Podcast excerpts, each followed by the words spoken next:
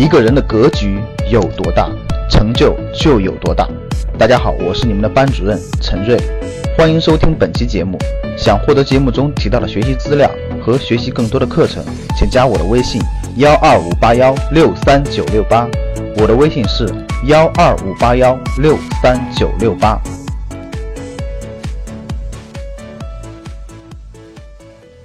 昨天我们讲到了，不借债是非常重要的。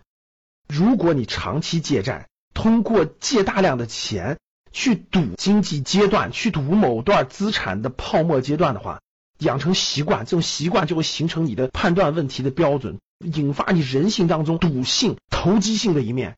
我相信会对你未来几十年的人生产生不一样的影响的。所以我的观点是，投资的第一天条，各位不借钱投资。我再重复。投资的第一天条是不借钱投资，为什么呢？我给大家阐释。比如说，很多人说，老师，那我身边创业的人都借钱了呀，创业的人都去借钱才能成功啊，我创业就应该借钱呀？不对，其实创业也不是一定要借钱的。如果你的价值观就认为创业就一定要去借钱，借钱才能成功，那我觉得你会走向无尽的深渊。你的价值观要相信，创业不用借钱也能成功。那没有基本原始积累时候怎么办？那努力去挣。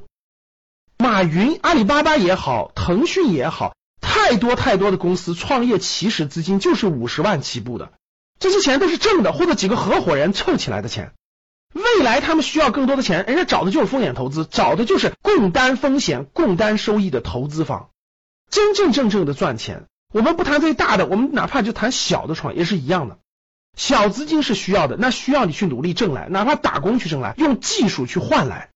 你如果都不相信不借钱就不能创业，那我觉得你还没有理解了创业真正难的是什么。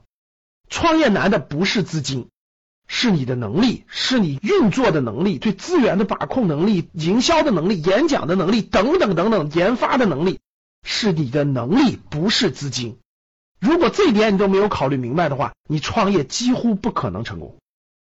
所以，其实创业也不需要你借钱。第二点，那很多人就说，那买房总得借钱吧？不是，我们买房分为两种情况。第一种情况是第一套房，就自住房，自己住的第一套房。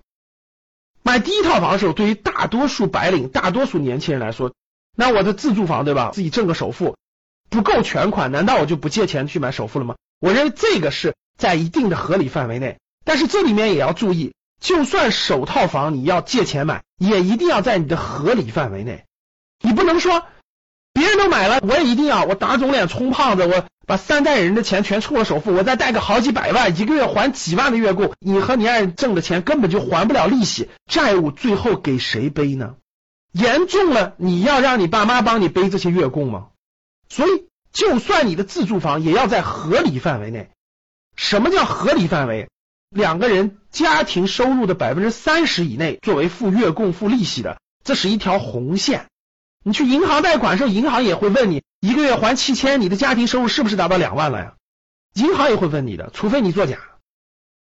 所以首套房在合理的范围内借贷，其实还是可以理解的。但是对于第二套房以上的投资性住宅，借钱能不能买？我认为。不能，为什么？因为你的赚钱能力没到，主动收入到了以后，我相信你可以去投资你的第二套、第三套房产。如果你盲目赚钱能力不够，你就看到这个房产价值在不断的上升，那你就要把仅有的钱付了首付，然后再背上几百万的贷款，你的目的是为了赌未来房子还要涨价，那你自己把自己套进去了，风险真的是非常之大。我的观点肯定是不建议的。我们聊完了创业和买房的各种情况。不要借债的，我提一个观点，我觉得不借债应该成为家训当中的、家庭教育当中的，我觉得是非常非常重要的一条，就是要养成习惯，不管你未来做什么事情，不借债。我认为这是家庭教育当中非常重要的一个环节。你要相信，不借债也可以创业，不借债也可以投资，不借债也可以过非常好的生活，这是一个价值观。当你在家庭当中教育你的家人、教育你的孩子都遵守这个价值观的前提下，我相信会减少很多家庭的风险、个人的风险，会增加他们的上进的力量、去学习的力量，用知识、用技术用能力去转化来更大的价值，我觉得它更有意义。你觉得呢？啊，我很感谢我的家人，在我比较小的时候就给我提醒过，说不要借债，从商之路可以，但不要借债，这是非常重要的一条家庭教育的价值观。好了，各位，你的家庭在你成长当中有这样的价值观的传递吗？你能理解到这样的信条吗？欢迎大家跟我互动。